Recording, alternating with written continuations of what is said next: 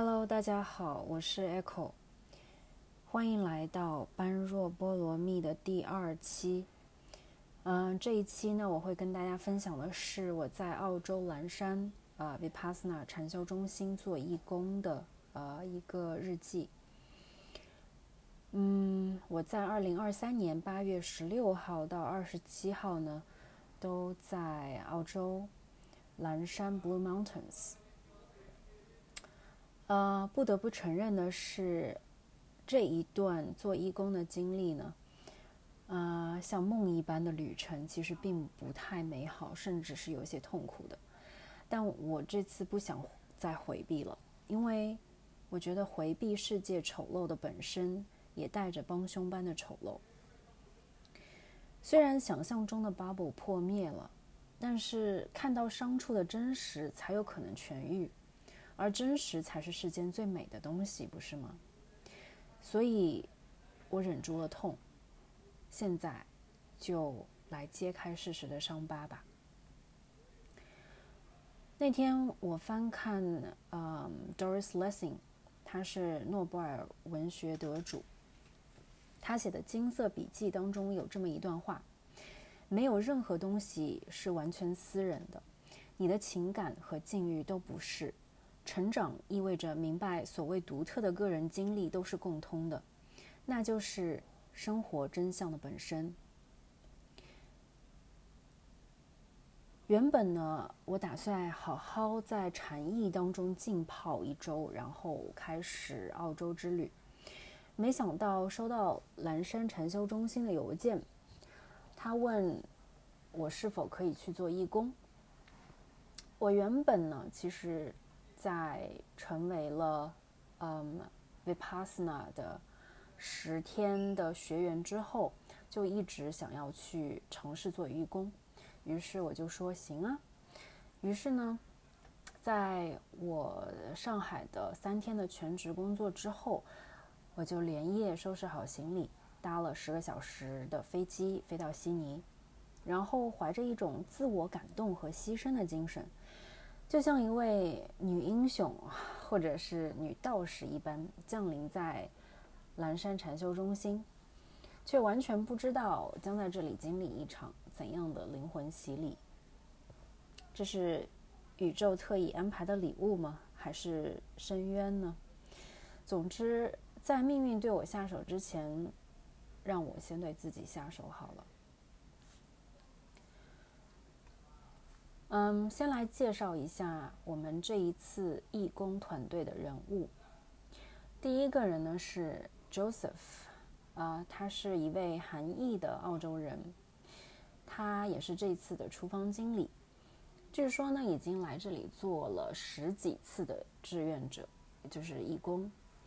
嗯，他长得不高，带一点韩国欧巴的那种帅气，感觉讲话做事非常有条理。后来呢，才发现他只是呃，经常会有这样的口头禅。OK，now let's do it one by one。好，我们现在来一件一件的处理。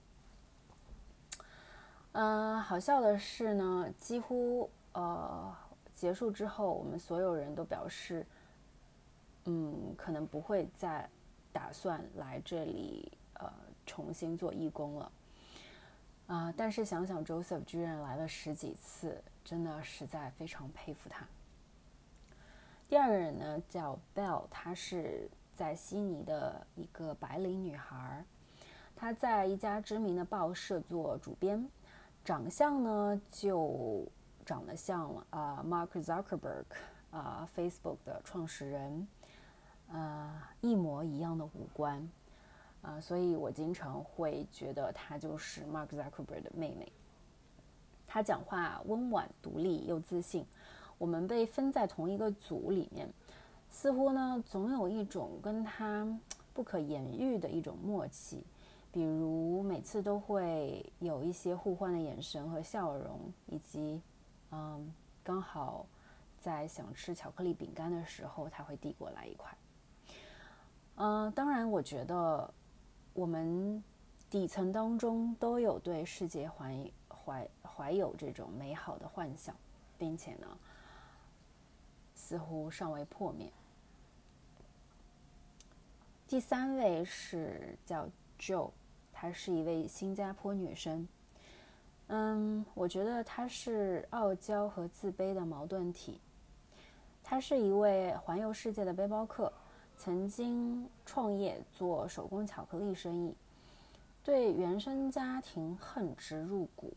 因为有一次，嗯，随意的聊天，他就说到了一句让我震惊的话。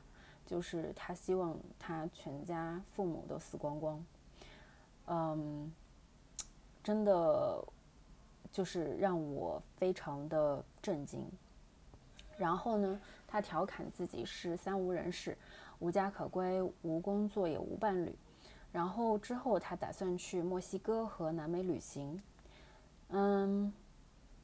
但是很神奇的是呢，他对健康食物有一种莫名的专制和执着。我也非常感恩和感激他，因为他在我生病期间给我准备了很多的康复食品和康复餐。啊，我觉得甚至当时就是有一种在嗯坐月子的感觉。然后第四个人物是 Timo，嗯，他的全名是 Timothy。他是呃来自阿根廷的一位男生，他的嘴唇上方呢有一撮非常标志性的小胡子。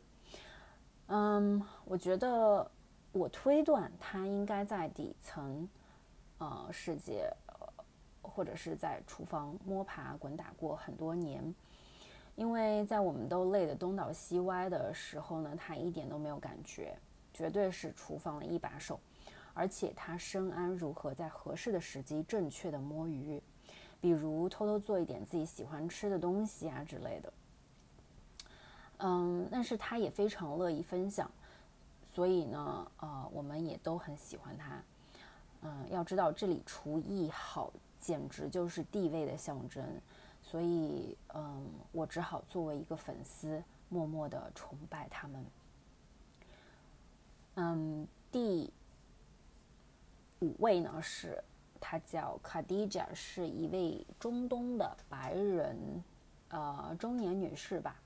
她是做人力资源管理 HR 出身的，呃，人很有善心，但是呢，他喜欢把同样的事情翻来覆去讲很多遍，直到你真的受不了，然后要找借口抽身为止。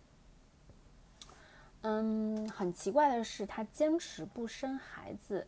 但是呢，浑身，呃，散发出一种母性的光辉。嗯，也许呢，也是因为他太过唠叨，嗯，也可能是因为他不容分说的就把我列入重点保护对象。嗯，什么脏活累活总是替我挡着。嗯，生病的时候也经常来嘘寒问暖，是个温暖的大姐姐一样的人物。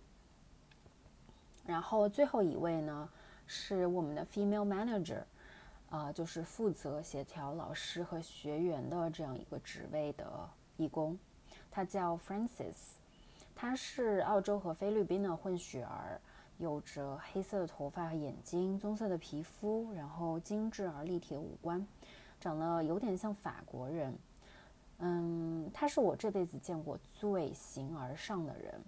就是完全沉浸在自己的精神世界当中，然后完全，嗯，屏蔽掉任何他不想听到的东西，或者是任何负面的东西。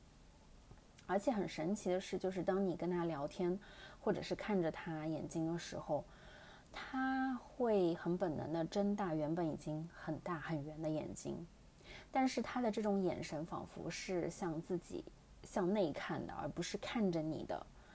就是我好像从来没有，嗯，看到过，就是或者是说有任何其他的人给我同样的感受或者是眼神，所以我觉得他是一个非常非常精神性的这样一个人物。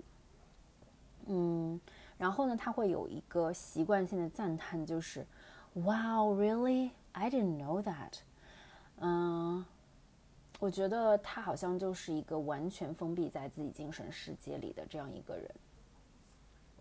然后呢，我来介绍一下这一次，呃的，嗯，禅修中心的一个概况，以及我每天呃记录的一些发生或者是发生的一些事情吧。这次禅修呢，一共有一百二十个人，其实数量真的是非常惊人的多。因为和我最初去菲律宾禅修的那一次，差不多才不到五十个人来比，嗯，几乎就是呃翻了个倍，转了个弯。然后更惊讶的是，这里的男女比例大概是六比四，就是男生要远超过女生，所以这个完全不符合。我的固有印象，嗯，刚到的时候呢，就碰到几个亚裔的男生，甚至还有个同样是呃，就是从上海过去的。然后呢，还有几个口音像呃 A B C 的 hippies，嗯，就是 Australia born Chinese，不是 American born Chinese。想来想去呢，呃，或者要不是亚洲男士真的精神压力太大，要不呢，啊，或许是因为亚洲女性促使他们的思想觉悟普遍比较高。Anyways，嗯，我们在禅修中心作为义工的工作呢，就是按照要求把餐具摆好，煮饭。然后呢，等他们吃完之后，清洗所有的餐具，把它们再摆回原本的地方，然后再清洗整个厨房，让厨房一尘不染。然后最后呢，再开始准备明天的食物，就是把这些所有的食物拿出来，然后再切啊、削皮呀等等，就是做所有的准备工作。而且每一道菜，因为有一百二十个人，所以。几乎所有的东西都是一堆一堆的，嗯，需要去处理。就比方说，嗯，我做一个胡萝卜，差不多就是需要七公斤，就是你需要拿那个秤去量，呃，是就是就是一筐这样子，然后再去做这些食物。所以这个工作量是非常大的，就是你可以想象，嗯嗯，在一个巨型的食堂工作的这种感觉。然后呢，呃，然后这里所有厨房里面都是巨无霸型的厨房工具，呃，所以我基本上压根就一台都没有见过，更别说就是实操了。而且我也不觉得我这辈子还会用到，所以离开的时候，其实我有一种非常傲娇的感觉，就是，呃，有一种内心自夸的感觉，就是啊，哇塞，我现在已经把所有这些巨无霸的。什么烤箱煮菜的池啊，切面包的，然后大型的洗碗机、大型的消毒柜，全部都征服在老娘脚下了，就是那种征服感。嗯，然后呢，其实我又很感叹，因为反观我今年四月份去的菲律宾禅修中心，那里呢就是非常又小又破的一个地方，呃，连地板就是去上洗手间的地板都是水泥地。所以真的是又小又破，根本买不起，当然也无需这种大型的呃现代化的设备。所以我在想说，论发展中国家或者第三世界国家和发达国家的差距，那么这些机器对吧？其实原本是为了减轻人的负担的，但是呃，但是我又想想，就是。又因为有了他们，在这里，Blue Mountains 蓝山的学员人数非常的多，就是他们扩招了很多。然后义工的人数呢，反而要比菲律宾那边呢还要少很多。就我们这一次才五个人，呃，需要准备一百二十个人的食物，还没有加上老师和我们自己。而在菲律宾呢，差不多有十个人左右。就是来准备呃五十个人的食物，五十个人不到的食物啊，所以其实，在澳洲这边义工的工作负担要比呃菲律宾那边原始的模式要重的多得多得多，而且呢，你没有办法想象啊，像那个呃洗碗机和消毒柜，就是你把它。呃，你需要很用力的把它拉上去，就拉上去的那一瞬间喷出来那种滚烫的蒸汽，真的是会让你就是瞬间窒息、喘不过气来的感觉，而且你需要不断的呃又速度又非常快的去操作，就是你需要把一筐一筐的呃碗去呃用热水清洗，然后呢再把它们摆放到那个呃洗碗的筐里面，然后再迅速的放去那个消毒柜里面。然后，呃，等它就是这个滴滴滴滴滴，就是滴完了之后，消毒完了之后，你把它，嗯，呃，打开，然后打开完了之后呢，那些滚烫的碗，你需要把它这个整个一个 tray，就是一个呃非常重的这个 tray，嗯，把它拉出去，拉出去之后呢，再把它放，呃，就是把它这个所有的碗都整理齐了之后，再放到碗柜里面。所以其实我们的工作就是这样周而复始，周而复始的，呃，这个只是工作当中的一个非常小的环节，还有非常非常多的，呃，当然就是呃围绕厨房的这些工作，嗯，所以呢，我的整个感觉就是，其实我自己就是一个完全没有感情的机器，就是一个工作机器。然后我只是机器延伸出来的眼睛和耳朵，因为我知道我需要下一步把什么东西放到哪里，然后我需要知道说，呃，我知道哪里有呃，比方说明天需要准备的南瓜，我需要把它拿出来，等等等等。所以我就在感叹，或者是说思考，说未来等 AI 机器人的出现之后，嗯，他们会。将如何进一步去解放人类呢？嗯，这是我的思考。然后，除了每天的十二小时的工作，还有三小时的禅修以外呢，我还被委派了一个非常神圣的任务，就是给老师们送饭。呃，那第一天呢，我是啊非常兴高采烈的跟着 Timo。一起出发去认路，因为他是啊那个知道老师住在哪里的人。然后呢，我嗯就有一种啊非常呃光荣的领到了这个去给老师啊送饭的这样一个任务。嗯，呼吸着蓝山那边带有桉树味道的啊特别新鲜的空气。然后呢，像小红帽一样啊步履轻盈，然后嘴里哼着小调。而且当天呢，我非常幸运，就看到日落的景象。就是你要知道，说你其实，在厨房工作，就是真的昏天暗暗日的那种工作。然后，嗯，有幸可以看到这种大自然的美景，真的是，哦，当时真的是有一种被，嗯，就是有一种非常神圣的感觉。然后我看到那个日落，就在想说啊，就真的只有劳作了一天的人。才配得上这样美丽的日落，就是真的是 one of the best sunset I've ever seen。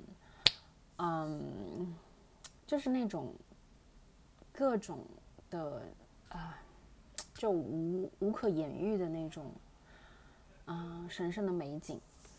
然后我看到那颗血红血红的太阳的时候，就真的是内心非常很舍不得它啊落下。但是它还是以一种看起来非常缓慢，但是又非常迅速的速度消失了。嗯，然后送完了那一趟老师的饭回来呢，我才知道说，原来去送饭的来回的路途是多么的遥远，差不多。去一公里，回来一公里，就是两公里的路，而且外面的风是多么的寒冷，还有因为是需要送四个老师的饭，所以那四个满满的饭盒是多么的沉重，我真的有一点后悔，说当初不应该不假思索的就答应 Timothy 去接这个活，因为原本就是我们义工的吃饭时间就很晚。因为要等到所有的学员吃完之后，我们才可以吃。然后呢，我还必须把老师们的饭全部送完，才能回去吃午我自己的午饭。啊，当时我就想说，OK，那就当成是苦其心志，劳其筋骨吧。然后，呃，我记得当时 Timo 还仿佛看出了我的小心思一般，用一种给啊老板给员工画饼的语气安慰我说：“啊，我知道，虽然这个活呢有点苦啊，但是你。”啊，只有你是有机会和老师交流的，这也是其他人根本没有办法想都没有，呃，就是想得到都没有办法得到的一个嗯 extra bonus。然后我就想说，好吧。结果呢，我第二天送饭回来，就发现原来厨房准备的那几大池子的食物，我们还是低估了大家的食量。因为等我回去的时候呢，早已盘去菜空，我就记得我自己就是愣在那边，然后手里提着空空的饭盒，就当时的感觉就是啊，万物安排之精妙。完了，就是饿其体肤这一环节居然也没有漏掉。当然，呃，不得不说，就是 Timo 所说的和老师的交流呢，确实是有的。嗯，我那天照常去送饭，然后 Susan，Susan 是我们的那个女老师，她开了门，然后呢，就看到我手里还有三份饭没有送，因为这个呃，一共有四个老师，其中有啊教课的老师是两位，就 Susan 和 Ian，然后另外两位呢是呃。就是在这个中心当中打坐禅修的老师，然后呢，Susan 呢，呃，然后我先介绍一下背景啊，就是这个 Susan 是教课的老师，然后另外一个女老师呢叫 Jenny，她是禅修中心的这个嗯掌舵人，或者是说她是这个呃创始人的老婆。所以他看到我还有三份饭没送，他就估摸着那我肯定是先送他的，对吧？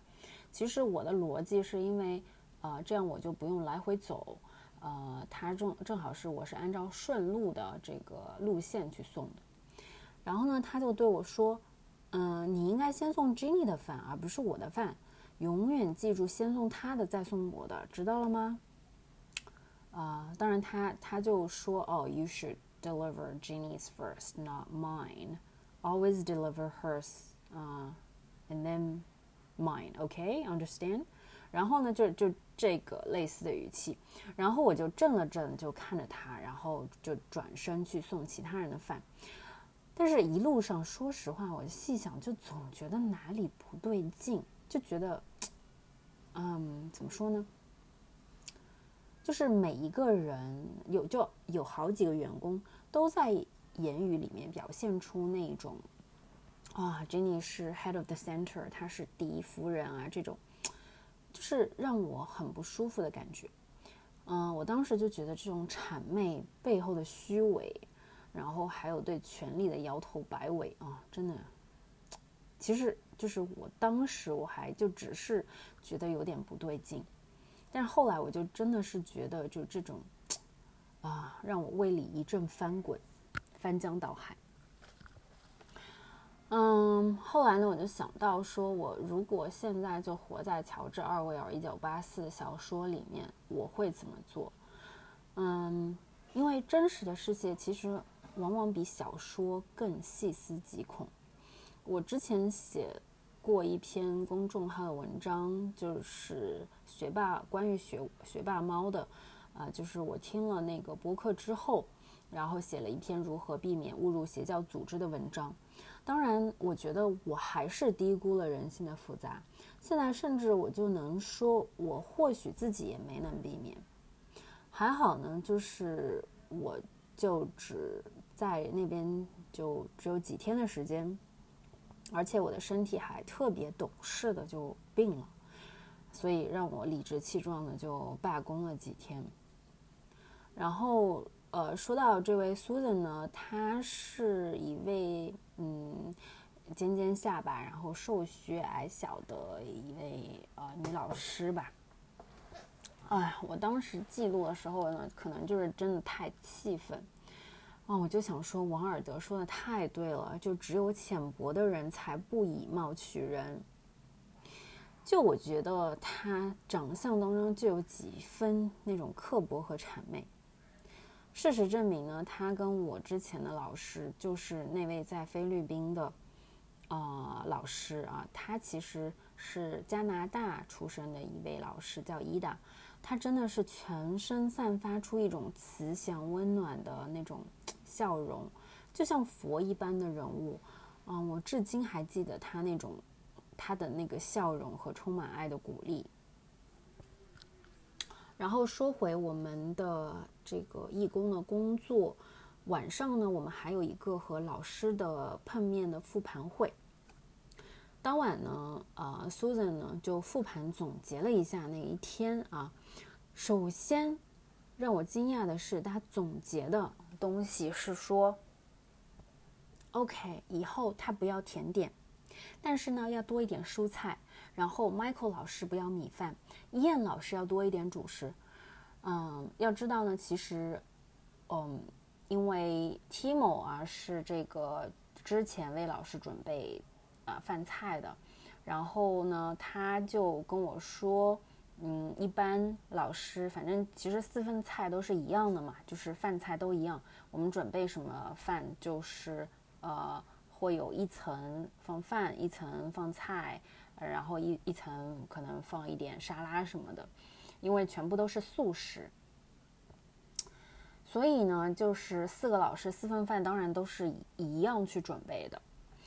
嗯，我其实当时听到他讲的这一些诉求，我就想到我一个人空空的啊，就是就是拎着那个饭盒。然后还饿着肚子的场景，然后所有的菜饭都完全已经空了的那个感觉，就他的声音就变成了一个背景音，我就真的完全一个字都没有听进去。嗯，说实话，我当时真的有一点，嗯，怎么说呢，就非常委屈吧。嗯，然后。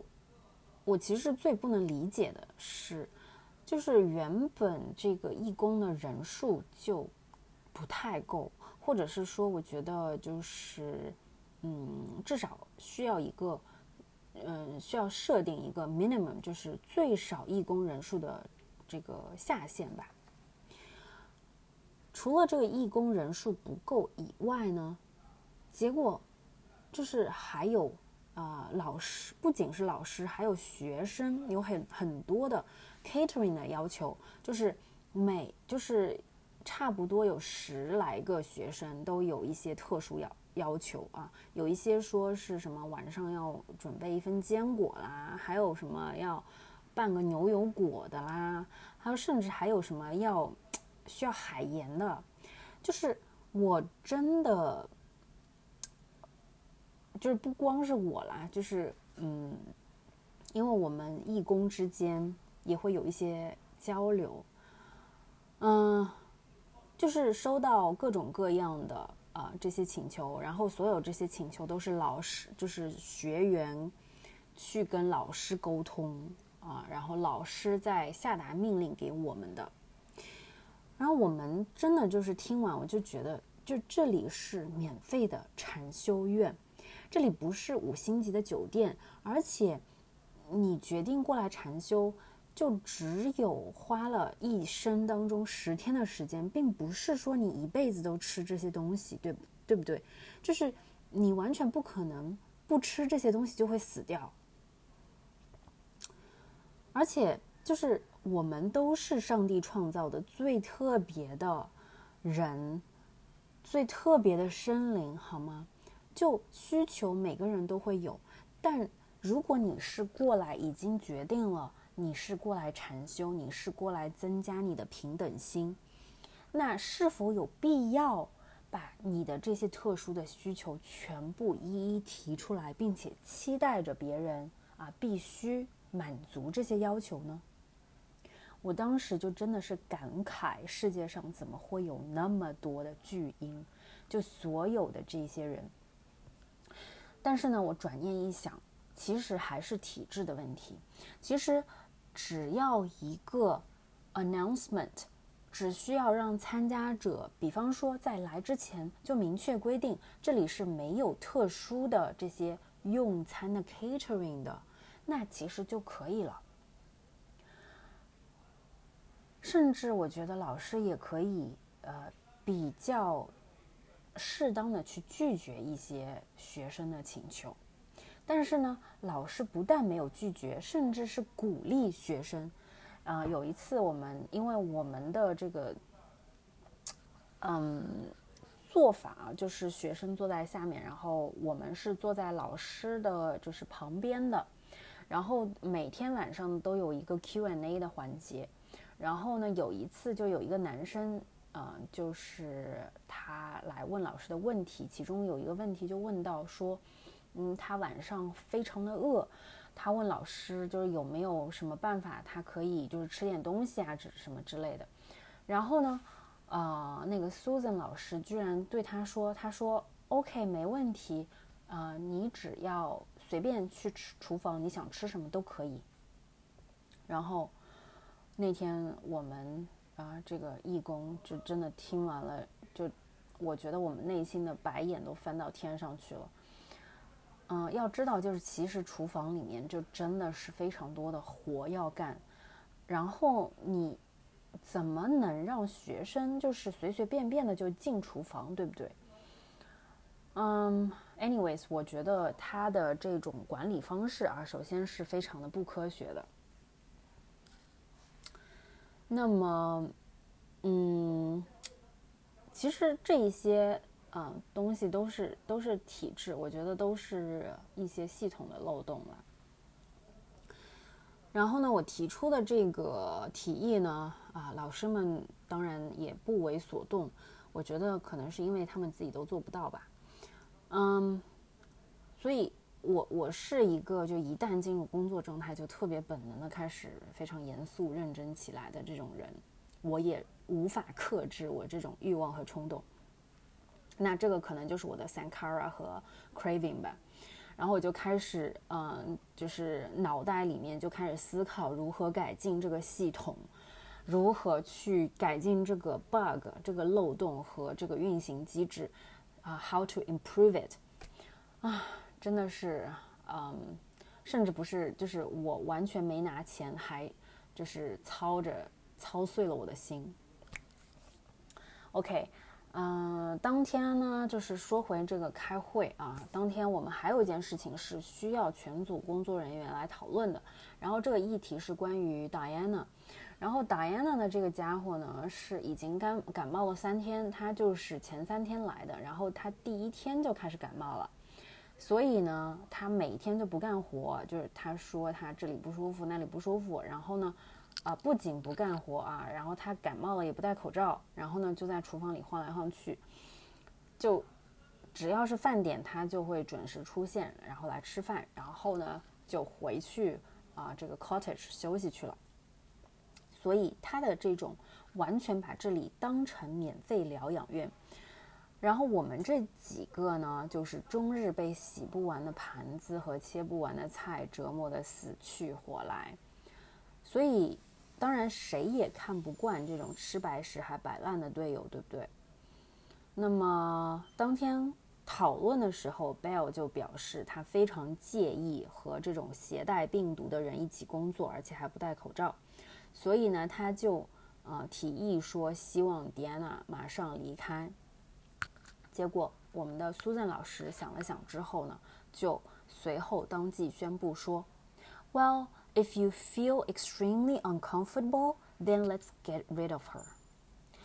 就是他的语气就像是这种宫廷的王皇后下达命令，就是那种好，我现在就跟我斩草除根，就是那种 Who will ever use get rid of her？就是把她铲除。撵除他这种感觉。后来呢，嗯，迪安娜第二天早上就被赶走了。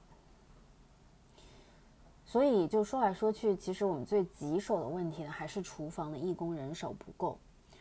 嗯，我们每个人都指望着有从天而降的英雄来救援。可是老师似乎也没有什么担心的。当然，这个过程，整个过程，我觉得我们头几天工作都像新婚不久的女主人，啊，都希望把这里打，嗯，就是打理的非常好。然后，嗯，因为心情愉悦，然后，嗯，看每颗菜都长得很灵动、很可爱，然后都想知道每一种食材的名字，对万物充满了好奇心，然后还对我们的义工、其他的义工充满好奇心和说不完的话。嗯，可是，一直就是做到第三天的时候，大家只想把工作手头的工作任务赶紧完成，把这些一成堆成堆的碗赶紧洗完放好，然后把明天的食材赶紧啊量好切好，或者是啊放到该烤的放到烤盘里面啊，然后该干嘛的干嘛，然后酸奶该做的赶紧做，然后还有。那些煮那个梅子的水，赶紧准备好，因为第二天四点半就要起床。就是那种很可怕的那种，就是有一根鞭子在你后面，或者是说，就是你像一头驴，然后你一直在那边转转转转转那种感觉，周而复始的工作和生活。所以呢，我们就是嗯，一天十五个小时的工作。根本你就没有闲心，你再也没有闲心，就是说半句话，你都觉得有点，就是如果这句话可以不说，你就不说了。嗯，这个时候呢，疲惫的我才非常悲伤的发现，无论灵魂有没有去，柴米油盐的循环就是过来磨灭趣味的。这里是无数家庭主妇被葬送的没有硝烟的战场。嗯。Anyways，我在第五天就感觉全身无力，啊，但还是坚持工作了一天，因为我们的呃工作人员实在太少。我觉得如果我都病倒了，或者是说我只是有点没力气，那就不不工作的话，那会加重其他小伙伴的负担。但是第六天呢，我就彻底病了，就是那种完全没有办法工作。啊，然后所有的症状都符合新冠，因为我就是真的全身痛，然后晚上，呃发烧，嗯，然后吃药之后就是大出汗那种，就是就整个人是属于那种就是完全生病的状态。但是呢，我却测不出 COVID，就是测不出阳性，两条杠就一直是阴性的。当然，我只测了两次，也没有那么多是呃那个。那个测剂给我测，所以呢，就是我那个几天，大概第六天，也就是一半啊，我工就是工作第六天左右，我就呃彻底生病了。那么在这里呢，我要感谢 Joe 和卡迪扎啊，他们给我送了充满爱意的饭菜。啊，然后说实话，那个昏天暗地的时光，就是那种你完全没有力气，然后你身体感觉到非常非常的糟糕呃的那种时光，我真的一点都不想再去回忆了。就，嗯呀，你完全 就是好像没有人呃会想要再去回忆自己阳的时候的那种感觉，对不对？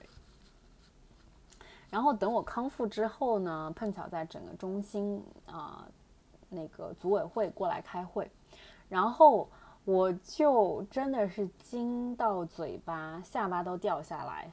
他的庞大的人数大概有二三十个人数之多，那个组委会那些肥头啊、圆脑、吃的圆滚滚的那些人，这时候突然出现了。就明明我们义工无数次反馈人手短缺，人手短缺，然后工作时间太长，我们也需要休息，对不对？我们五个人十天，你就一天都不给人休息吗？然后呢，他们却充耳不闻。我就想说，随便你调两三个人，甚至一个人，从这个二三十个人当中叫一个人过来都不可以吗？啊，OK，anyways，就是这个组委会是就。是，我都无法想象这么一个小小的机构需要这么庞大的一个组织机构和组委会过来干嘛？就是这个这个组委会存在的意义在哪里？他们居然完全也不知道吗？他们只关心自己的权利是否稳固吗？当然，我觉得对他们来说，啊，只需要结束这个一个 meditation 结束之后，然后大家聚一聚，吃个饭就结束了，一切都还是岁月静好的样子。我当时就觉得啊，这个中心已经成了赤裸裸的资本主义的敛财工具。嗯，我现在想想呢，这个世界上哪有什么教是黑白分明的邪教？我也并不是说 Vipassana 就是邪教，因为任何思想都只是一个工具，关键在于利用它的人。你的出发的念头是什么样的？俗话说“花开生两面，人生佛魔间”，人性如此矛盾而复杂。当贪欲和权力无法被克制，善意的攀离被刺破，就会被不断翻涌的阴暗蚕食吞噬。嗯，尼采说：“每一个人都是善恶同体的兽。”我非常同意。每个人都有无数的横切面，每一个切面展现的都是不同的事实。人性非常复杂，不同的环境会激发不一样的特质。你喜欢或讨厌一个人，那只是他的某一个面而已。而只有当你把它变成一个整体，你还是喜欢他，就是你可以接受他的全部的时候，那才是真正的爱。嗯，那么当然，我其实在这一整个过程当中，我觉得，嗯，虽然说我有我我当时写下来的文字，当然有非常偏激的成分和激动的成分。嗯，也有非常多的就是个人，呃，个人感情上头的那种很 emotional 的那一些嗯词语或者是句子或者是想法。但是呢，嗯，我不得不承认，就是呃，首先我有勇气去把这个伤疤揭开，去看，去去看生活的真相。然后，另外的是，嗯，其实我也很感激的是，所有其他的那些义工们给我带来的那些，呃，温暖和爱。就如果没有他们的话，其实我完全可能是 Diana 一样的下场，就是被 get rid of。嗯，所以我其实真的非常庆幸，嗯，而且我觉得，嗯，在。至少在现在吧，我还是会每天实修，呃，冥想，然后打坐一个小时。所以我并不是呃来这边告诉大家啊什么观点，或者是说告诉大家 Vipassana 这个东西好不好，而是我只是单纯纯粹的跟大家分享我的呃这次的经历，嗯，或许会。有一些共鸣，或许也会有一些争议，或许更多的是，嗯，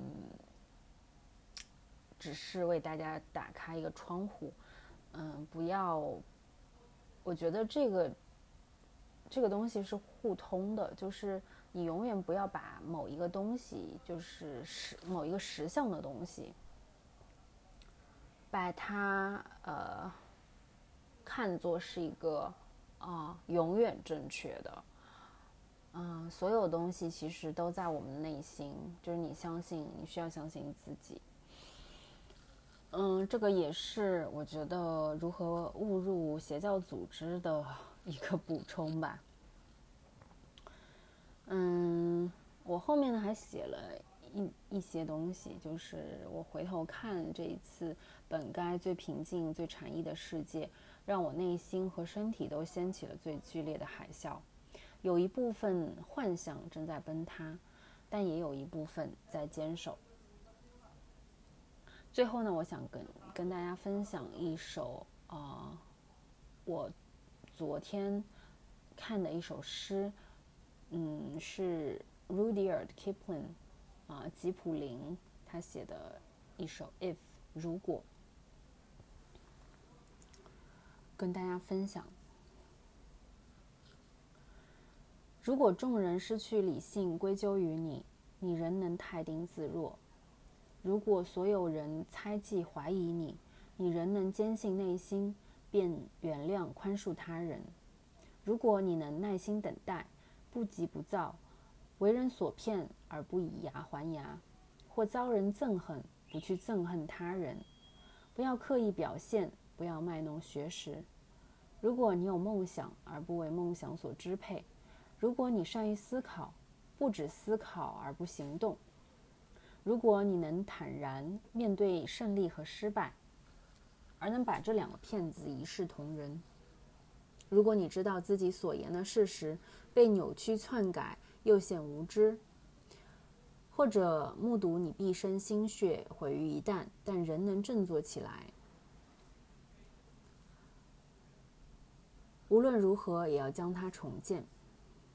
如果你把所有的财富孤注一掷而不幸失败，但仍然能从头再来，并对你的失利毫无怨哀；如果你能使你的雄心、勇气和力量，让他们在据以枯竭时仍为你奋奋斗，即使你一无所有，倾尽全力，只剩下一直在呐喊，坚持。如果你跟村夫交谈而不变谦恭之态，和王侯散步而不露谄媚之言。如果他人的爱憎左右不了你，如果你和任何人为伍都能卓然独立，如果你能惜时如金，不负韶华，那么你就已经胸怀天地，拥有属于自己的世界。更重要的是，我的孩子，你将是个顶天立地的人。好，感谢收听这一期的播客。嗯，如果你有任何的嗯共鸣，呃，或者是感触，或者是你自己的经历，我也希望嗯能够留言跟我分享。感谢大家收听，我们下期节目再见。